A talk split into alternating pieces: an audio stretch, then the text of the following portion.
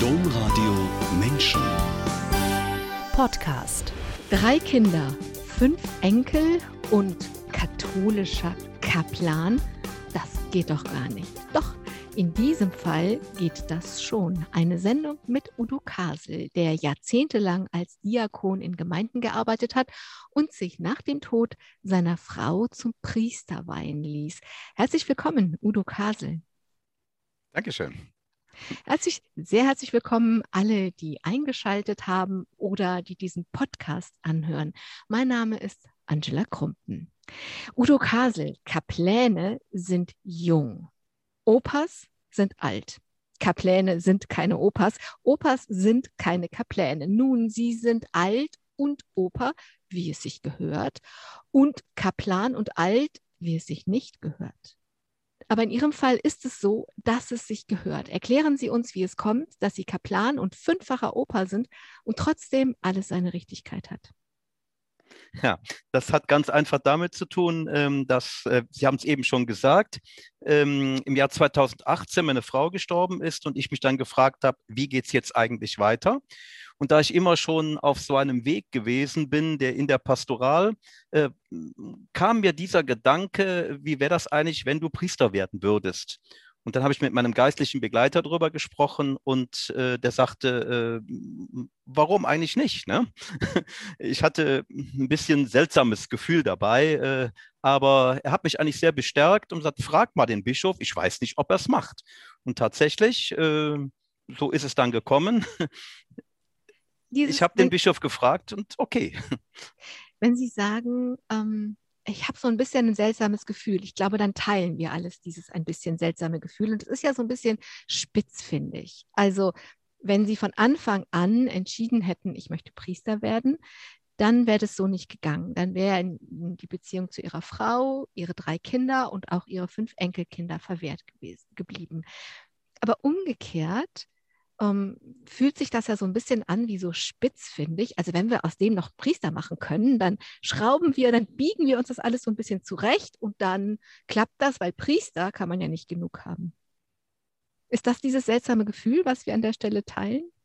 Ja, kann ein bisschen damit zusammenhängen. Ich habe mich damals gefragt, ähm, ist das jetzt äh, vielleicht nur so ein Wunsch, äh, so aus der Trauer heraus, um zu fragen, was mache ich jetzt mit meinem Leben oder so? Oder ist es eine wirkliche Berufung? Das war eher so äh, das komische Gefühl, wo ich nicht so ah. richtig wusste. Das weiß man ja immer nicht bei Berufung. Der liebe Gott spricht ja nicht so, da geht ja. die Decke auf und dann sagt er einem genau, was ist. Ne? Da muss man schon ein bisschen fragen und da braucht man auch andere Menschen, durch die äh, ja, äh, so eine Berufung auch kommt, die einem auch was sagen können. Ne? Äh, und ja, da hatte ich einen guten geistlichen Begleiter, äh, der mich da ermutigt hat. Und ähm, nun ja, es war sowieso, dann stand sowieso an, dass so ein Standortgespräch äh, äh, sein sollte mit, dem, äh, äh mit der Personalabteilung. Da habe ich mal gewagt, das zu fragen und dann sagte der zuständige Referent, hm, da müssen wir aber mit dem Personalchef drüber sprechen. Ja, und da rief er mich an und sagte, du schreibst äh, dem Kardinal jetzt äh, das, was du denkst. Äh, und ich fände es gut, äh, mach das. Ich war etwas, oh, was schreibe ich denn da schreiben? war alles ein bisschen seltsam für mich. Da komm, ähm, schreib das erstmal zu mir, ich gebe es dem Kardinal. Und dass ich dann, da spürte ich dann, ja, ja, gut, da gibt es also noch ein paar mehr, die das gar nicht so schlecht finden würden. Probier's mal. Er sagte mir auch sofort, ich weiß nicht, wie der Kardinal da tickt, aber äh, mach's mal. Und äh, tatsächlich, ja, der Kardinal hat mich eingeladen zum Gespräch. Ja, also mein Unbehagen hat sich eher auf das Institutionelle bezogen, aber wenn ich Sie richtig verstehe, war Ihr Unbehagen einfach dieses Gefühl, also dieses Herausfinden, was ist denn jetzt mein nächster Schritt, so wie wir alle auf unserem Lebensweg immer nach einer gewissen Zeit neu herausfinden müssen, was ist denn jetzt dran? Damit das überhaupt, damit sie diesen Gedanken haben konnten, als ihre Frau starb, mussten sie sich schon vor der Weihe zum Diakon ganz sicher sein, dass sie nach dem Tod ihrer Frau nie wieder heiraten wollen. Das war 1986, müssen sie sich das gefragt haben, weil 1987 sind sie dann zum Diakon geweiht worden. Und da waren sie ja noch ein junger Mann. Nun hatten sie sich ja für ein Leben in Beziehung entschieden. Was hat denn als junger Mann gemacht, dass sie gedacht haben, ja, mit dieser Frau möchte ich leben, aber wenn diese Frau mal nicht mehr ist, dann möchte ich nicht weiter in Beziehung leben. Ja, also ich muss sagen, ich weiß es auch von vielen anderen Kollegen, die Diakone äh, sind und waren, ähm, dass man das in dem jungen Alter eigentlich äh, zwar weiß, aber dass man das gar nicht so äh, reflektiert in dem Moment. Man weiß, aha, und man hofft halt einfach, die Frau stirbt nicht so früh. Ne? Wir haben damals, weiß ich noch gut, den, äh, ähm, äh, den Weihbischof äh, äh, Frotz, der Vater der Diakone, wie man so schön sagt, gefragt, sagen Sie mal, wie ist das eigentlich gekommen? Warum eigentlich so eine Regelung? Und er hat mhm. ja uns erzählt, also äh, ich war ja beim Konzil dabei äh, und da ist gar nicht lang drüber gesprochen worden, über das ganze Thema Diakonat. Da haben die einfach gesagt, das machen wir so wie bei den Orthodoxen und da war das okay. und dann sagte er aber auch, ähm, dass es Ausnahmen gäbe, wenn jetzt die Kinder klein wären und so, ne, äh, dass man dann schon noch mal heiraten könnte. In Notfall äh, gäbe es dann so eine Möglichkeit. Aber er sagte, finden Sie mal die Frau, die das macht. Okay, das hätte, aber diese Frage hat sich ja nicht gestellt, aber Sie waren sich damals sicher genug, um diesen Schritt zu gehen. Schauen wir doch mal, wie Sie dieser Kaplan geworden sind, der Sie heute mit fünf Enkelkindern sind. Udo Kasel, Sie sind mitten in Köln groß geworden. Die bekannte St. Agnes Kirche, also die vielen Menschen im Rheinland bekannt ist, war Ihre Heimat. Obwohl Sie vom Elternhaus jetzt nicht so super, super katholisch vorgeprägt worden sind, oder? Ja überhaupt nicht katholisch vorgesprägt worden ist. Das Einzige, was war, war halt, dass meine Mutter, da kann ich mich noch wie heute noch dran erinnern, mir mit vier Jahren beigebracht hat, äh, wie man betet, ein Kindergebet. Und das haben wir halt jeden Abend gebetet. Aber meine Eltern sind nie mit mir zum Gottesdienst gegangen. Ich weiß noch gut, bei der Einschulung, als ich da zum ersten Mal wirklich in der Kirche saß mit meiner Mutter, da habe ich, die, hab ich die Orgel angeguckt und habe gesagt, Mama, was ist das? Wofür haben die hier so viele Ofenpfeifen? Soweit also okay. also mein damaliger, äh, meine damalige Sozialisation äh, in Kirche. Ne? Also da war nicht viel. Ähm, ich habe Kirche sehr positiv in dieser Zeit der 60er Jahre äh, kennengelernt, weil wir eigentlich immer ähm, ja, in der Pfarrei St. Agnes gute Kapläne hatten. Das heißt, junge Priester, die ähm, ja, gut mit Kindern umgehen konnten. Da gab es nichts mit Missbrauch. Ich habe da nie sowas erlebt. Und äh, das fand ich faszinierend. Ich habe immer schon so äh, äh, gespürt, dass das so eine Herzensangelegenheit ist. Äh, so eine, ja, ich möchte so vielleicht sagen, so eine kindliche Spiritualität konnte ich. Ist ein Geschenk vielleicht auch gewesen. Ne? Also Sie haben auch erzählt, dass der Religionsunterricht Sie fasziniert hat. Und bleiben wir bei dieser Faszination. Ähm, vielleicht können Sie sich erinnern, wie Sie als Kind waren. Also nicht, was der kluge Kopf von heute denkt, sondern was das Kind damals so wahrgenommen hat. Was war das, was das Kind fasziniert hat? die Atmosphäre in der Kirche, die Atmosphäre beim Gottesdienst, das Gefühl, ja, der liebe Gott ist jetzt hier wirklich hier und den kann man im Herzen spüren. So würde ich es heute sagen, ja. Sie sind 1963 mit zur Kommunion gegangen und fanden das sehr schön und sehr inspirierend. Und als Sie danach gefragt wurden, ob Sie Messdiener werden wollten, wollten Sie das auch gerne. Nun ist das ja für eine Familie, die das selber nicht regelmäßig pflegt, sonntags in die Kirche zu gehen, durchaus eine Herausforderung, wenn dann das einzige Kind sagt, ja, aber ich gehe jetzt in die Kirche und zwar nicht einmal, sondern beständig. Wie war das denn für Ihre Eltern, dass Sie auf einmal so ein frommes Kind hatten? ja, äh, also meine Eltern, das muss ich Ihnen heute im Nachhinein sehr hoch anrechnen, haben mir immer ganz große Freiheit gelassen. Äh, und das, das zehre ich heute noch von, auch in meiner Einstellung, in meiner Haltung anderen Menschen gegenüber. Sie haben immer gesagt, das ist zwar nicht unseres, aber wenn das für dich gut ist, dann mach du das. Auch nachher so, als es dann weiterging äh, mit meinem Engagement in der Gemeinde. Äh, meine Mutter hat zwar mal gesagt, du übertreibst es ne? mit mhm. deinem Engagement, aber letztendlich haben sie mir es nie verboten, haben sie es mir nie ausgeredet. Ne? Und haben wahrscheinlich auch schon so intuitiv gespürt, ja, das ist das Richtige für die Jungen oder so. Ne? Also hätte, hätte Fahrradkette ist immer so eine Sache. Aber stellen Sie sich vor, Ihre Mutter wäre bei Ihrer Priesterweihe dabei gewesen. Was glauben Sie, hätte die gedacht? Die wäre stolz gewesen. Wie mein Vater damals auch stolz war äh, darauf, dass ich Diakon geworden bin, da waren sie natürlich da. Aber auch sie haben innerlich eigentlich nicht so äh, das gefühlt, was ich gefühlt habe oder gespürt, so äh, keine so eine Spiritualität erlebt. Äh, ne? Meine Eltern sind auch zu einer Zeit damals in den 20er Jahren getauft, äh, zur Kommunion gegangen, wie man das so machte. Aber ich glaube, da war nie so ähm, so, so, so ein inneres Gespür dafür da. Und als Sie dann Diakon waren, haben denn Ihre Eltern Sie als Seelsorger auch angesprochen oder wollten Sie verstehen, was Sie da so machen und haben das dann auch für Ihr eigenes, auf Ihr eigenes Leben angewandt oder waren das tatsächlich getrennte Welten? Nee, das waren getrennte Welten. Nee, nee, hm. da wurde ich nie nachgefragt. Äh, äh, also wie gesagt, mein Vater war stolz, der kam auch dann mal, als da mal Schützenfest war und ich habe dann in der, äh, in der Gemeinde da irgendwie mal eine Rede halten müssen. Und er saß dann im Zelt, oh, mein Sohn, toll. Ne? Äh, äh, da war er stolz, aber jetzt nicht äh, vom, vom, vom Verstehen des inneren Kerns so. das war nicht einfach. Ne? Udo Kasel, Sie waren ein Teenager, als das Zweite Vatikanische Konzil stattfand. Was haben Sie denn von diesem, das kann man sich heute schwer vorstellen, aber damals war das ein Riesenereignis. Was haben Sie denn von diesem Riesenereignis mitbekommen? Also ich kann mich gut erinnern, ähm, dass wir damals als Ministranten, ich habe ja noch die, die, ganze Messe nach dem alten Ritus gelernt, mit lateinischem Stufengebet und alles, was dazugehörte, mit Buch umtragen und, und, und. Als wir gerade fertig waren damit, damals 1964, da sagte schon unser Kaplan, oh, es gibt viele Neuerungen jetzt bald und dann haben wir eigentlich ganz neu lernen müssen. Die Priester standen plötzlich auf der anderen Seite vom Altar äh, und es gab vieles neu zu lernen. Die Kirche wurde umgebaut äh, dementsprechend. Äh, und das habe ich einmal mitbekommen. Das war so mehr in der, in der auslaufenden Kinderzeit und dann natürlich in der Jugendzeit. Da wurde es ganz heiß äh, bei uns. das war so die, der Anfang der Jugendarbeit. Da war ich, glaube ich, so ja, um die 16 rum. Ähm, da gab es in der Gemeinde äh, einen Elternkreis, der sich mit dem Pfarrer ständig zoffte. Die Kapläne standen auf Seiten der jungen Familien oder auch auf unserer Seite natürlich von auf die Seite der Jugendlichen. Und ja, da gab es eine Riesenaktion. Ich weiß nicht, ob ich von der erzählen darf oder soll. Ja, gerne, aber bleiben wir doch erstmal, es kommt, das kommt gleich noch. Bleiben wir doch mal bei dem Zoff. Was waren denn die Inhalte? Worüber haben sich denn die Kapläne mit, und die jungen Familien mit dem Priester oder dem Pfarrer gezofft, wie Sie sagen?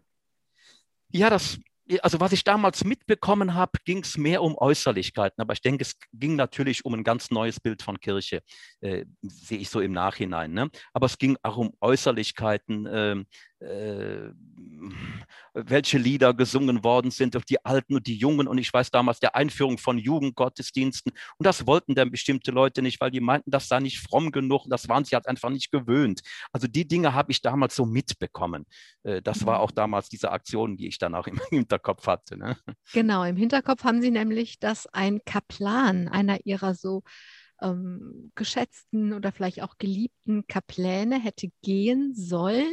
Sie haben schon gesagt, Sie waren 16, Jungs sind ja mit der Pubertät ein bisschen später. Ich vermute mal, dass Sie so mitten im Testosteronsturm waren. Sie wollten jedenfalls auf keinen Fall zulassen, dass dieser Kaplan wirklich gehen muss. Worum ging es und was haben Sie gemacht?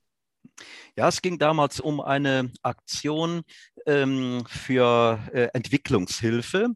Ähm, das gab so vom katholischen Jugendamt von Köln ähm, so einen Vorschlag, dass man äh, darüber ein Statement in der Kirche halten sollte, anstelle von einer Predigt im Rahmen einer Jugendmesse und nicht nur im Rahmen der Jugendmesse, sondern vielleicht auch im Rahmen der anderen Gottesdienste. In der Agneskirche gab es damals sechs Messfeiern und wir haben uns da geeinigt mit unserem Kaplan, wir machen das ein Statement und jeweils zwei von uns tragen das dann von der Kanzel aus vor. Ja, und das haben wir auch gemacht. Ich weiß noch gut, die Helga stand neben mir, das war so ein Mädel äh, mit Mini-Rock und ich stand da mit ganz normal. Äh, ähm, und äh, dann äh, danach äh, sagte unser Kaplan uns plötzlich, oh, ich weiß nicht, ob ich hier bleiben kann. Ich sage, wieso, was ist los? Ne? Ja, es haben sich so viele Leute beschwert äh, und was, das war eine tolle Aktion. Äh, das werden wir verhindern wissen.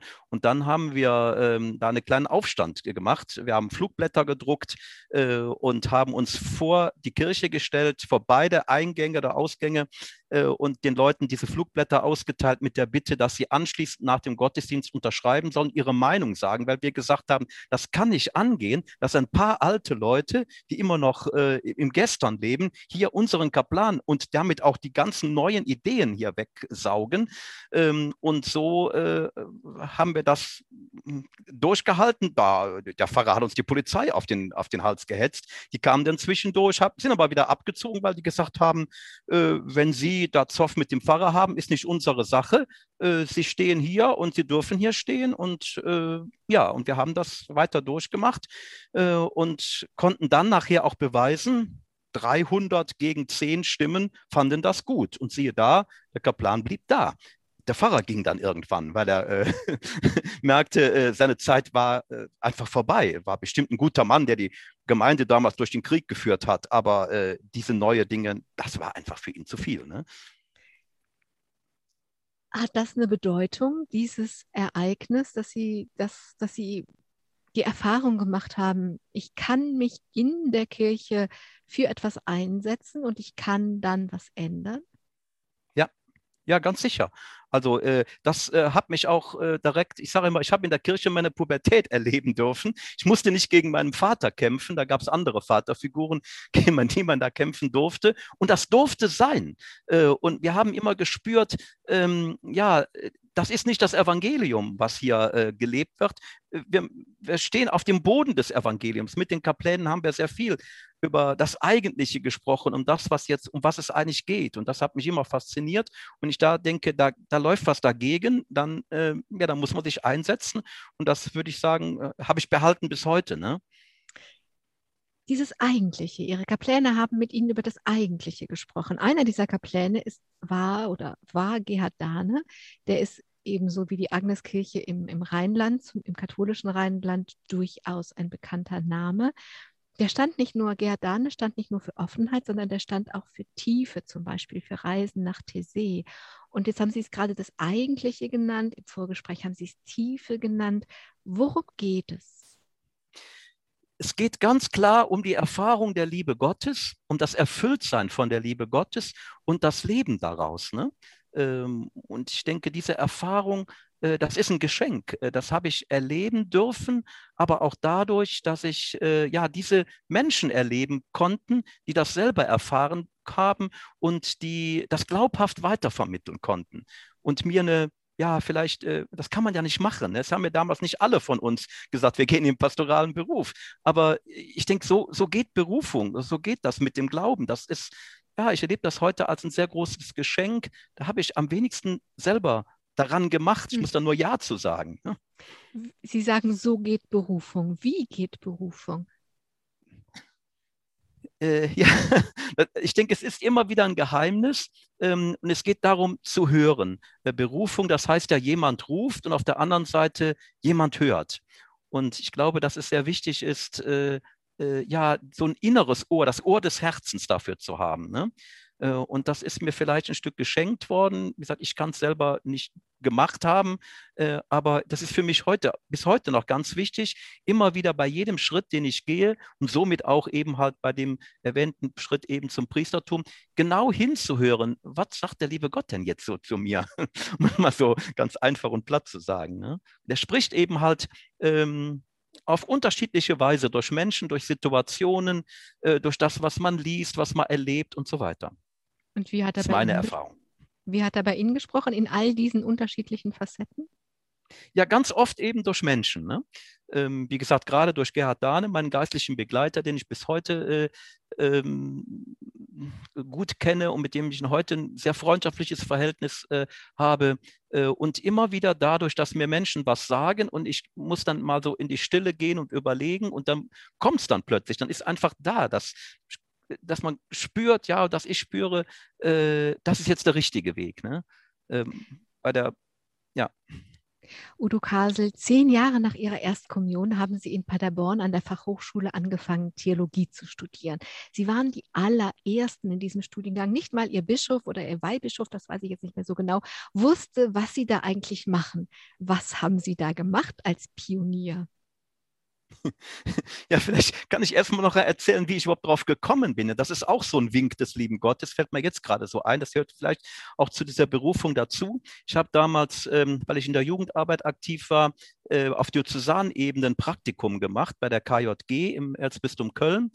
Und äh, da habe ich die Post geöffnet und dabei kam äh, dann plötzlich so ein Flyer eben von dieser katholischen Fachhochschule, so hieß sie früher noch, ähm, dass es jetzt auch einen Fachbereich Theologie und Religionspädagogik, Pastoral äh, gibt. Und habe ich gedacht, Mensch, das ist ja eigentlich das, was du noch viel lieber machen wolltest. Ich dachte erst, du wärst mal Sozialpädagoge, weil ich in Jugendarbeit das äh, da viele kennengelernt hatte, die sowas machten.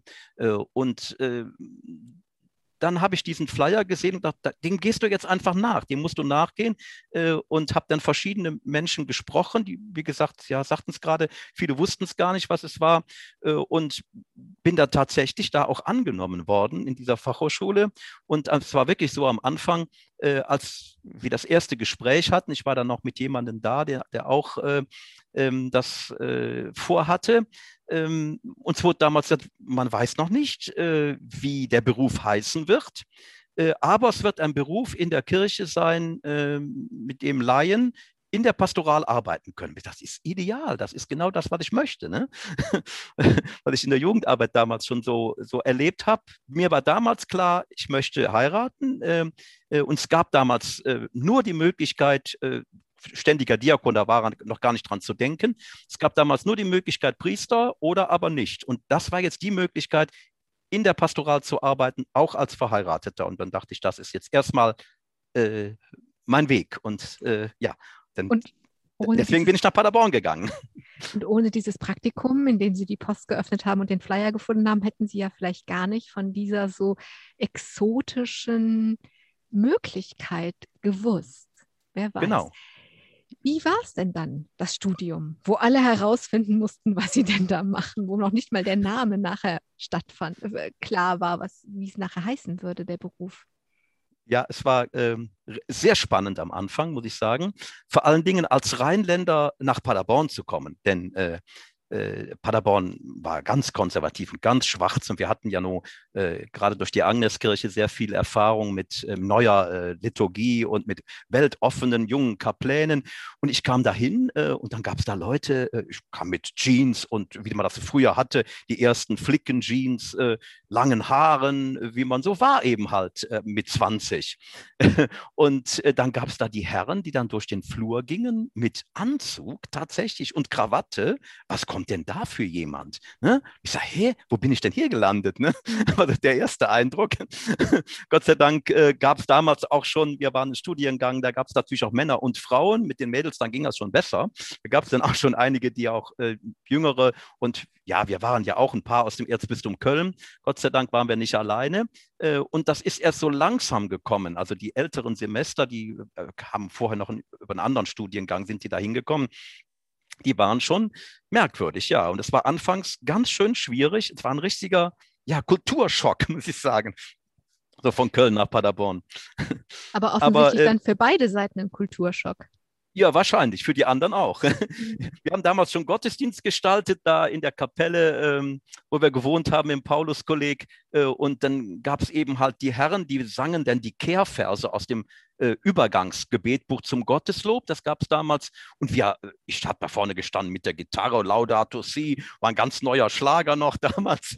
Und äh, die haben gesagt, hallo, äh, willst du uns hier verarschen? Sind wir hier äh, im Kindergarten oder was? Leute, das ist doch heute so. Wo kommt ihr her? Also das war auch da wieder ganz stark eine Konfrontation. Äh, aber das war auch eine wichtige Lernerfahrung für mich, muss ich sagen. Zu sehen, da gibt es Menschen, die sind anders als du, die sind aber trotzdem auf dem gleichen Weg. Äh, und ich glaube, wir haben viel voneinander gelernt in der Zeit. Es hört sich nach interkulturell, interkultureller Begegnung, hört sich das an. Ja. Udo Kasel, nach dem Studium sind Sie nicht direkt, aber fast direkt dann schon wieder ein Pionier geworden. Denn man hat dann herausgefunden, wie man es nennt, also Gemeindeassistent, Gemeindereferent, später Pastoralreferent. Das war so das, was man am Anfang gar nicht wusste, was denn ein Laie im Dienst der Kirche machen könnte. Und ich überspringe jetzt mal ein bisschen, denn ich würde gerne 1981 wieder an einhaken in Ihrer Biografie, denn da haben Sie angefangen, als Gemeindereferent in Büsdorf und Glessen zu arbeiten. Und das sage ich deswegen, das ist ein kleines Dorf oder das sind kleine Dörfer denn sie haben damals als erster Gemeindereferent in der Diözese gearbeitet, der als seelsorglicher Ansprechpartner in einem Pfarrhaus ohne Pfarrer am Ort wohnte. Was hat Sie denn an diesem Lebensmodell gereizt? zuerst mal muss ich sagen, wie ich dazu gekommen bin. Einer der damaligen Kapläne von St. Agnes, ähm, der jetzt nicht Gerhard Dahne hieß, sondern Ulrich Katzenbach, ähm, hat eine Gemeinde übernommen gehabt als Pfarrer äh, im äh, heute Rhein-Erft-Kreis äh, und hat gesagt, Mensch, wir könnten doch, wenn du da fertig bist, meine erste Stelle war in Altenberg, wenn du da die ersten fünf Jahre vorbei ist, dann könnten wir doch mal zusammenarbeiten. Ja, habe ich gesagt, gerne. Ja, sagte er, ich kriege da so eine kleine Gemeinde dabei. Da ist jetzt noch ein alter 104-jähriger Pfarrer, der stirbt bestimmt bald. Und dann könntest du da hinkommen. Das war zunächst einmal ähm, äh, die Voraussetzung. habe ich gesagt, oh, das wird mich reizen, mal was zum, mal wieder was Neues zu machen, was noch keiner gemacht hat, nämlich ähm, als Ansprechpartner so einer Gemeinde da pastoral zu wirken. Also nicht nur in der Jugendpastoral, was ich bisher vorher in Altenberg ja als Schwerpunkt hatte, was auch so meinem Alter entsprach, äh, und dann eben halt auch da zu sein für die Menschen allen Alters. Äh, und ja, ich hatte mir schon vorher Gedanken gemacht, wie geht das? Äh, Sie hatten eben schon äh, Tese erwähnt. Ich habe da sehr viel ähm, Kontakt gehabt zu den Brüdern von Tese und die haben immer wieder empfohlen, in den Kirchen ein gemeinsames Gebet anzubieten und mit den Menschen am Ort zu beten. Ich habe gesagt, das mache ich einfach. Ich bin kein Priester, ich kann keine Morgenmesse feiern, bin kein Diakon, aber als Laie kann ich morgens äh, Menschen einladen, einfach zum gemeinsamen Gebet und abends auch nochmal. Und das haben wir damals probiert. Morgens um neun war dann immer das Morgengebet mit anschließender Kommunionausteilung ähm, und dann abends äh, um 22 Uhr nach den Sitzungen zu Komplett. Und tatsächlich in diesem kleinen Dorf, wo nur 700 Katholiken zugehörten, kamen morgens 10, 12 meistens alte Frauen, die aber begeistert waren, dass da morgens was war, dass sie da willkommen geheißen worden sind, dass man eine schöne kleine Liturgie hatte äh, und manche kamen sogar auch abends. Es waren etwas weniger, meistens dann diejenigen, die bei der Sitzung dann dabei waren. Und das haben wir jahrelang durchgehalten. Ich war sieben Jahre da gewesen. Das war eine interessante und neue Erfahrung. Also ich habe Sie gefragt, was hat Sie gereizt? Und Sie haben gesagt, dass es, dass es das noch nicht gab. Aber ich vermute mal, dass Sie nicht das Neue als Neues gereizt hat. Das, also das ist ja, ich glaube ich glaub nicht, dass das trägt als Motivation. Hat es Sie gereizt, dass eben also als Gemeindereferent hätten Sie das genauso anbieten können, Gebete aus TC morgens und abends, wenn Sie nicht im Pfarrhaus wohnen. Also ich, ich will darauf hinaus, dass Sie als, äh, als äh, Gemeindereferent, als Laie im Pfarrhaus gewohnt haben und so dann eben für die Menschen auch ein Ansprechpartner waren. Hat Sie genau das gereizt, dass Sie eben ja öffentlicher zugänglich waren, als hätten sie irgendwo anders in einer normalen Wohnung gewohnt und wären einfach als Laie unsichtbarer gewesen. Ja, ja, die Leute haben damals schon gesagt, du bist eigentlich kein richtiger Laie, aber ich habe mich immer so, äh, so gefühlt, als einer, wenn ich jetzt in Kirche da bin, dann möchte ich nicht irgendwo eine Privatperson in irgendeiner Wohnung sein, dann möchte ich auch das leben. Weil ich hatte ja immer nur als, als Vorbilder die Priester. Ne? Und das war es vielleicht auch, gerade deshalb, weil ich erlebt habe, wie so ein Priester lebt. Äh, wenn ich das als Laie in gewissem Sinne auch schon tun kann, äh, warum nicht? Ne? Und ich fand das, äh, ja, das kann sein, dass das so in der Richtung äh, dann auch, äh, wenn ich es so im Nachhinein sehe, äh, dann auch der Grund einfach dafür war. Ne? Haben die Menschen Sie denn als Laie im Pfarrhaus, auch als Seelsorger angenommen? Ja, und ja, auf jeden Fall. Also es gab viele Menschen, die kamen und mir ihre Sorgen erzählt haben äh, oder mir gesagt haben, da müssen Sie mal hingehen, da ist eine Schwierigkeit, äh, da gibt es ein behindertes Kind äh, und da müssen Sie mal die Kommunion bringen. Ich bin damals ganz viel zu vielen Menschen gegangen, die dann die Krankenkommunion bekommen haben und eben halt auch vieles initiiert haben, auch in der Jugendarbeit äh, und auch äh, ja über Gespräche über den Glauben und was alles so gibt, Kommunionvorbereitung und Firmenvorbereitung und was dazugehört. Ne? Ich fand das immer sehr schön, muss ich sagen, gerade in dieser Rolle mit den Menschen allen Alters zu tun zu haben und nicht eben halt nur mit Jugendlichen, wie ich das vorher in Altenberg erlebt habe. Udo Kasel, 1987 haben Sie dann den nächsten Schritt gemacht. Das haben wir schon gesagt, aber jetzt ist es sozusagen biografisch an der Reihe, wenn wir es chronologisch erzählen. 1987 haben Sie sich zum Diakon weihen lassen. Warum reicht es Ihnen nicht mehr? Sie waren Seelsorger vor Ort, die Menschen haben Sie angenommen. Um, warum musst du das jetzt eine Weihe? Musst du da eine Weihe drauf? Also ich habe erlebt, Ähm, ich durfte zwar predigen, ich hatte damals sogar wahrscheinlich als einziger im Erzbistum Köln eine offizielle Erlaubnis dazu, was heute eigentlich nicht mehr so üblich ist, äh, weil eben halt lange Zeit äh, kein äh, Pfarrer gefunden war. Ich war anderthalb Jahre alleine da gewesen. Der Kaplan kam eben aus Bergheim dann dazu. Ähm, und ich habe gemerkt, das kann ich, das ist auch gut so. Die Menschen nehmen das an, gerade bei Beerdigungen, weil man Menschen kennt, mit Menschen im Ort lebt. Dann kann man ganz anders so eine Beerdigungspredigt halten in der Messe, als wenn man da einen Priester, der eingeflogen kommt. Ne? Äh, und ich habe erlebt, ich durfte eine Taufe vorbereiten, aber taufen durfte ich nicht. Ne? Und auch da ähm, muss ich sagen, weiß ich gar nicht, ob ich selber auf die Idee gekommen wäre mit dem Diakon.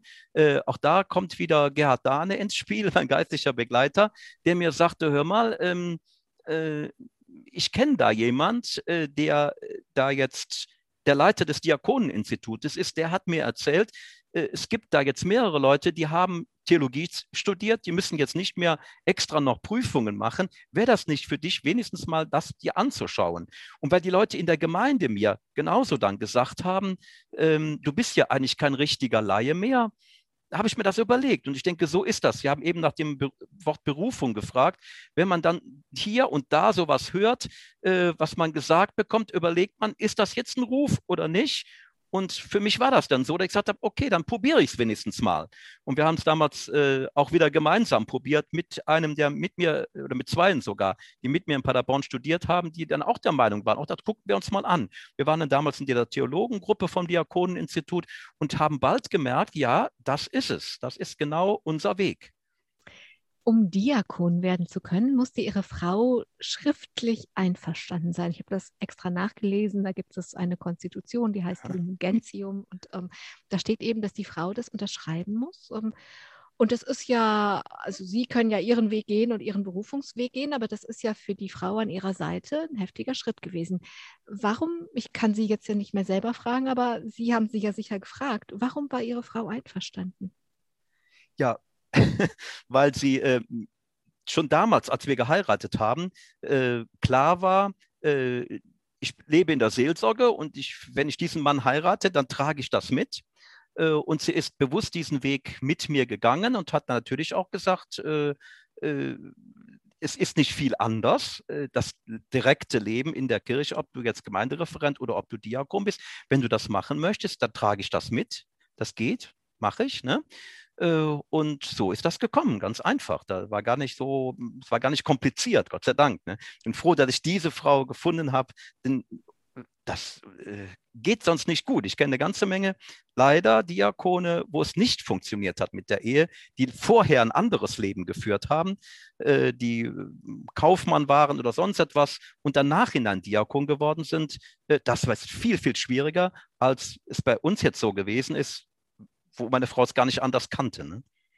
Also wenn ich da jetzt so einfach, sagen wir mal, in diesem Dorf vorbeifahre, in Büsdorf oder Glessen und ich sehe da ein Pfarrhaus, vorher hatte ein ein ähm, Methusalem von Pfarrer drin gelebt, der ist 104 Jahre alt geworden. Ja, und jetzt ist da wieder, wieder ein Seelsorger drin und der hat Frau und da springen Kinder durch den Garten.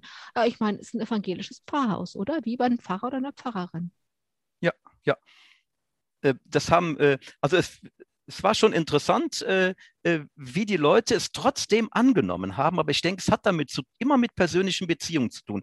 Ich weiß, es gab damals eine ältere Dame, die auch ja, eine Bäuerin im Ort war, die Pfarrgemeinderatsvorsitzende war, äh, die aber sofort mit meiner Frau konnte. Ne? Äh, und meine Frau war sehr offen auch dabei und hat sich auch immer so äh, als, ja, quasi, wie Sie sagten, äh, evangelischen Pfarrhaus, als, als äh, Frau im Pfarrhaus gefühlt, hat mit den Menschen immer gut sprechen können. Und das war von daher äh, gelungen und gut und die Leute, die Menschen konnten es annehmen und fanden das alle ganz interessant. Also ich habe da nie in dem Sinne Schwierigkeiten gehabt, dass die Menschen da nicht, nicht mitgezogen oder zu konservativ gewesen wären. Es waren eher andere Dinge. Es war so ein Rendant den ich verstehen wollte, wieso die Ministranten nicht das ganze Geld von, vom Ratschen, das gibt da so äh, in der, mhm. äh, im Erftkreis diesen Brauch, noch mit äh, Ratschen rund zu gehen an den äh, Kartagen. Ne? Äh, und danach sind die rund gegangen, bekommen dann Geld, haben die richtig viel Geld bekommen, so 600 Euro. Es waren dann sechs und die haben das immer behalten. Ich sage, das geht nicht. Wir haben Miserior, wir haben äh, Armut in der Welt und hier können unsere Leute das nur für uns behalten. Das, das sehe ich nicht. Evangelium evangeliumsgemäß. Ne? Da gab es hm. Erzhoff. Ne? Dass also äh, dadurch, dass das Evangelium äh, denen quer kam, also der 104-jährige Pfarrer, äh, da war nicht mehr viel mit Evangelium. Da haben die Leute regiert und haben gemacht, was sie wollten. Ne? Und das, das, war, das war der Konflikt äh, in der, in der Zeit. Ne? Wie muss ich mir denn Ihre Rolle vorstellen? Also ich versuche das gerade zu verstehen. Sie haben ja gesagt, ich, Sie können da gar nicht drüber sprechen, ohne zu erklären, wie es dazu gekommen ist. Also es hat Sie ein bekannter ein Ihnen bekannter und verbundener Priester angesprochen. Wollen wir nicht mal zusammenarbeiten? Das heißt ja, Sie waren für diese 700, für diese mini kleine Gemeinde um dieses Pfarrhaus zuständig, also ganz lokal und geografisch. Aber Sie waren ja in was Größeres eingebunden. Hatten Sie einfach so wie ein Herzog für das, was um sie herum war, hatten sie sozusagen den, den Chefhut auf. Aber wenn ich mir jetzt so überlege, ne, also wenn es um Geld geht hat da noch der Pfarrer mitgeredet? Hat er sie einfach machen lassen oder wie gehört das zusammen? Ja, er hat mich ziemlich viel machen lassen, natürlich. Äh, da wir uns gut kannten und uns gut vertraut haben, ging das auch.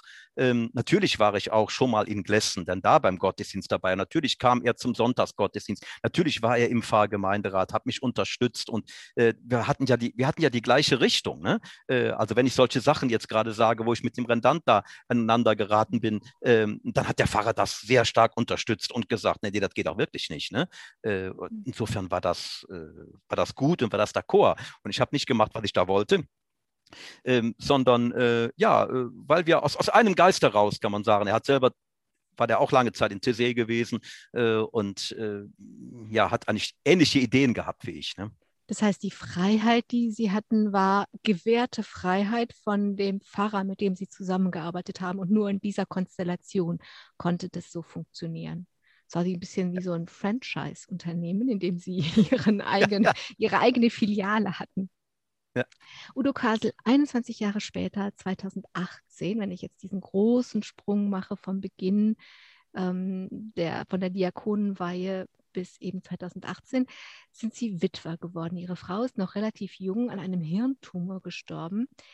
Und die Erkrankung und natürlich auch das Sterben ihrer Frau war natürlich eine schwere Zeit, aber eine, die die Gemeinde, nach dem, was wir jetzt alles so erzählt haben, wo das gewachsen war, wo sie verbunden waren, mitgetragen hat, oder?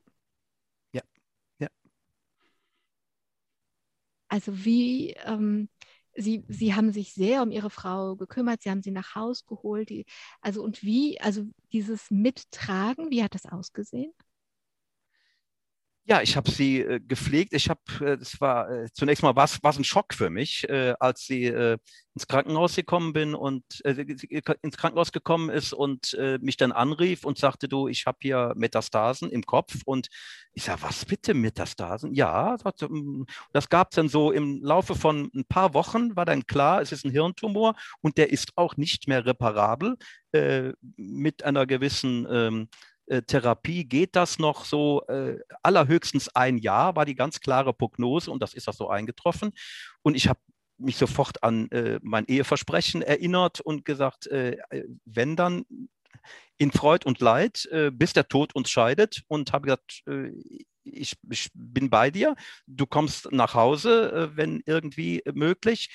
Und der Zeit, wo sie eben halt nicht im Krankenhaus war, war sie immer zu Hause und ich habe dann wirklich gepflegt. Ich hätte das nie gedacht, dass ich das konnte, weil das hat ja auch viel mit äh, unangenehmen Dingen zu tun, mit Wegwischen von Scheiße und Kacke und, und Kotze und alle möglichen. Ähm, aber ja, ich bin da irgendwie ein Stück über mich hinausgewachsen und denke auch da wieder, äh, das kam nicht, kam nicht von mir. Das, äh, das, also da, äh, die Leute haben immer, wie kannst du das machen? Ich war zu gleicher Zeit ja auch noch im Dienst und das war wichtig für mich, denn ich hätte das nicht den ganzen Tag nur alleine tun können, sondern es hat mir viel Kraft gegeben, auch äh, ja im Gottesdienst am Sonntag zu sein und das natürlich das Team hier, das Seelsorgeteam hat mir viel abgenommen, äh, die Schulgottesdienste und sowas also ging. Äh, aber ich habe ganz viel mit, mit meiner Frau verbracht, Zeit verbringen können und äh, sie rundum eigentlich hier pflegen können, natürlich nachher zusammen mit dem Pflegedienst. Ich muss sagen, das war ja das war das härteste Le äh, Jahr in meinem ganzen Leben, aber auch ein sehr ein Jahr, was mich äh, ja auch hat ein ganzes Stück reifen lassen und nochmal eine ganz andere Dimension von Liebe äh, mir äh, deutlich gemacht hat. Ne? Das war, wie Sie selber damit umgegangen sind. Also meine, Sie haben vorher erzählt, dass die Gemeinde das eben so mitgetragen hat. Und meine Frage zielt auch dahin, wie das denn dann war. Wie hat denn diese Gemeinde, die Sie über so viele Jahre praktisch als gemeinsames Pfarrhauselternpaar ähm, erlebt hat, wie hat die das denn mitgetragen? Die sind ganz oft gekommen, das fand ich großartig. Ich habe ja äh, ganz viel Kaffee machen müssen, weil es immer wieder Leute gab, die sagen, wir wollen die Karin besuchen, wann können wir kommen? Ich habe hier einen Terminkalender geführt und ich sage, ich muss jetzt hier gucken, dass nicht alle auf einmal kommen und bitte sagt vorher Bescheid, äh, denn zu viele geht ja auch nicht. Äh, äh und dass immer jemand da war, das hat ihr sehr gut getan äh, und sie ist hier wirklich auch, äh, ich muss sagen, in der Gemeinde äh, gestorben auch. Ja, das war dann auch der gegenseitige Prozess. Also meine Frau, habe ich nachher so gedacht, äh, hat viel äh, ja, ja, für, für Gemeinde getan. Letztendlich hier in der Gemeinde äh, war sie nachher für den Blumenschmuck zuständig und hat solche Dinge auch äh, gemacht, äh, sodass man alle, alle meine Frau eigentlich kannten. und sie haben ganz viel zurückgegeben auch. Ne? Ich habe da so den, den Wert der, dieser Menschen hier auch erfahren, äh, ja, die immer da waren ne? und auch immer gesagt haben, wenn irgendwas ist, äh, ich hatte mal, äh, sie ist, war nachher, ist nachher sehr schwer geworden und ich konnte sie gar nicht mehr alleine aufheben, manchmal, wenn sie gefallen war. Da brauchte ich aber nur irgendeinen Nachbarn anzurufen, der kam sofort vorbei, zu zweit und dann ging das. Ne? Also so mhm. auch ganz äh, praktisch äh, Hilfe erfahren. Ne? Ich frage auch deswegen so konkret danach, weil 1987, als sie Diakonen geworden sind, gab es natürlich noch viel mehr katholische Priester als heute. Aber wenn wir jetzt mal zehn Jahre weiterdenken, gibt es noch viel, viel weniger, als es jetzt im Moment gibt. Und das, was sie da so gelebt haben, denn sie waren nicht einsam. Die Gemeinde hatte jemanden wirklich vor Ort, was heute so oft ähm, beklagt wird, dass das nicht da ist, dass diese Nähe nicht da ist, man sich nicht kennt. Ist das nicht ein Modell, das Sie da gelebt haben, was man weiterentwickeln könnte? Ja, denke schon. Also ich äh, sage auch immer wieder, ich wäre auch vorher Priester geworden, äh, wenn äh, es diese Möglichkeit der Vire Probati äh, schon gegeben hätte. Da ist man ja immer noch in Diskussion mit und ich denke auch, eines Tages kommt es. Ich glaube schon, dass das gehen würde und auch gut gehen würde, aber es ist eben halt im Moment noch nicht. Ne? Ja. Von daher denke ich schon, dass es ein Modell wäre. Aber ich weiß auch auf der anderen Seite, äh, dass es äh, sicher auch äh, viele Frauen gibt, die das nicht mittragen würden. Ne? Ja, weiß ich auch von vielen Diakonen, die da ähm, Schwierigkeiten haben und die Frauen sie auch zurückhalten. Da gehören immer zwei zu, das ist selbstverständlich. Ja. Das ist ja auch, ähm, ich denke, es ist ein eingeschränkter Personenkreis, weil natürlich welche Frau akzeptiert, dass ihr Mann das darf, aber sie selber nicht. Also alleine das ist ja schon eine, eine grässliche Zumutung und auch einfach eine klare Diskriminierung. Udo Kasel, nun sind Sie nach dieser Zeit Priester geworden. Das haben wir am Anfang, haben Sie das schon erzählt, wie das gekommen ist. Und wenn man dann als Priester geweiht ist, wird man erstmal Kaplan. Deswegen genau. haben wir jetzt diese Situation, dass sie eben Kaplan sind, was man immer mit jungen Menschen, jungen Männern, muss man sagen, verbindet. Aber nun haben sie ja drei Kinder mit ihrer Frau großgezogen und ihre Kinder haben wieder Kinder bekommen. Und ich glaube, es sind fünf geborene Enkel, aber noch welche auf dem Weg, oder? Nein, nein, das fünfte ist äh, geboren. Das fünfte ist jetzt ganz ist klein noch, aber. Okay, also sie haben fünf Enkelkinder. Ähm, wie haben das denn Ihre Kinder und Enkelkinder mitgetragen, dass der Papa und Opa jetzt Kaplan ist? Ja, das war interessant. Also das, als ich das Gespräch mit dem Bischof hatte, mit unserem Weihbischof, mit unserem äh, Kardinal äh, Wölki, äh, da hat der mir gesagt, äh, bevor ich da hundertprozentig zusage, ähm, möchte ich, dass Sie mit Ihren Kindern drüber sprechen. Haben Sie schon mit denen drüber geredet? Ich sage, habe ich ihm gesagt, also bis jetzt noch nicht, denn erstmal brauchte ich Ihr Okay. Er, mein Okay haben Sie, aber nur dann, wenn die Kinder auch mitmachen. Ich sage, okay, ich glaube schon, wie ich die kenne. Und dann habe ich die zusammengerufen und die haben gesagt, was will der Papa? Was hat er denn jetzt uns Hat er sich verliebt? Hat er sich verliebt? Vielleicht auch so was. Ach ja, hätte ja alles sein können. Ne?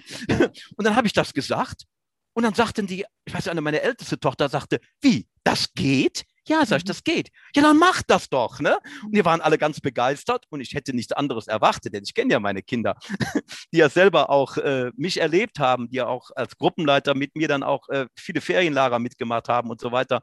Äh, und die fanden das toll und äh, die kriegen interessante äh, Reaktionen.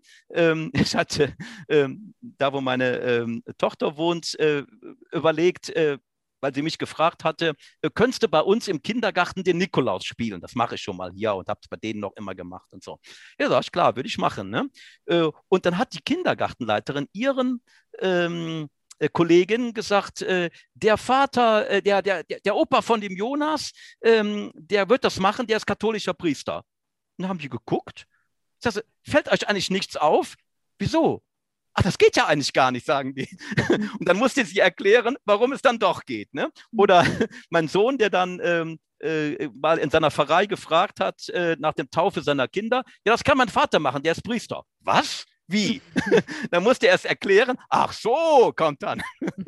Das ist ja. ein etwas ungewöhnlicher Weg. Aber ich glaube, es gibt jetzt mehrere auch, äh, von denen ich gehört habe, äh, dass sie in ähnlicher Weise leben. Äh, ich habe bis, bis, jetzt noch keinen sprechen können, aber ich weiß von einigen, die, bei denen das auch so war.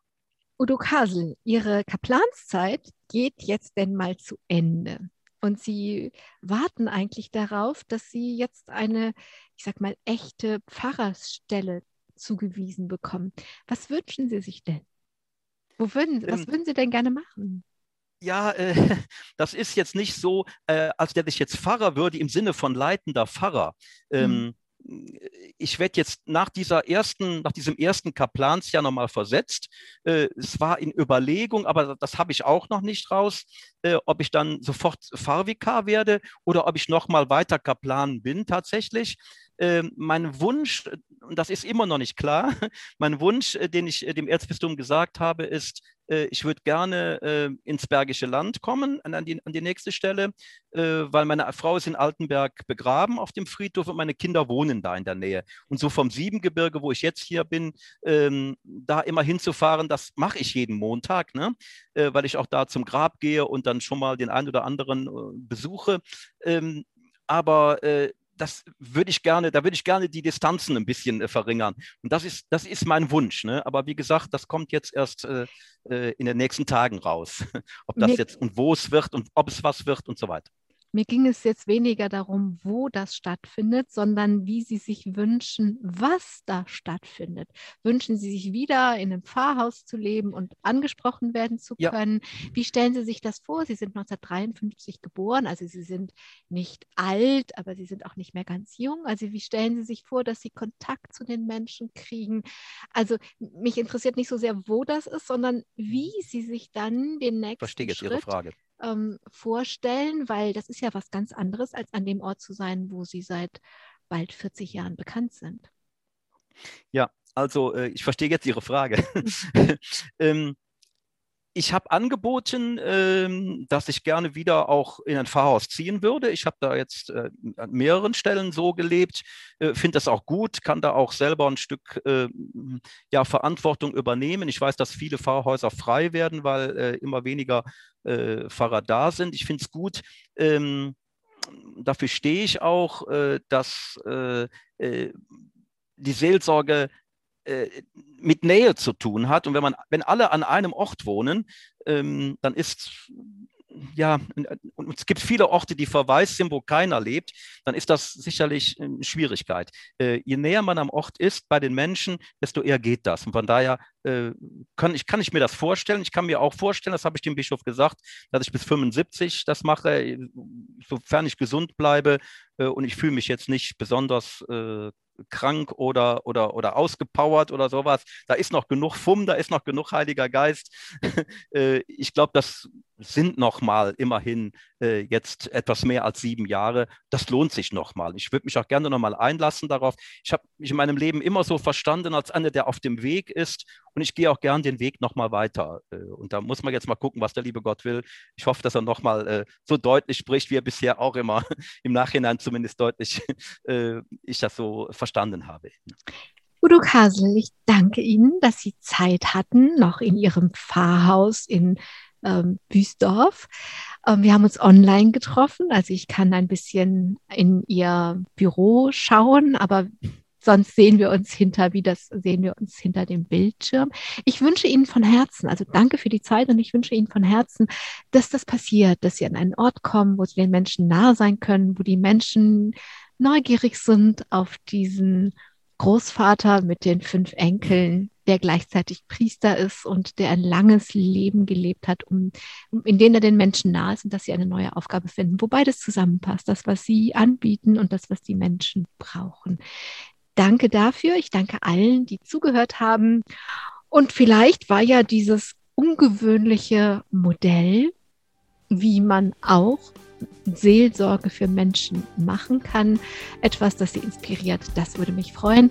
Mein Name war Angela Krumpen. Machen Sie es. Domradio Menschen. Weitere Informationen finden Sie auf domradio.de.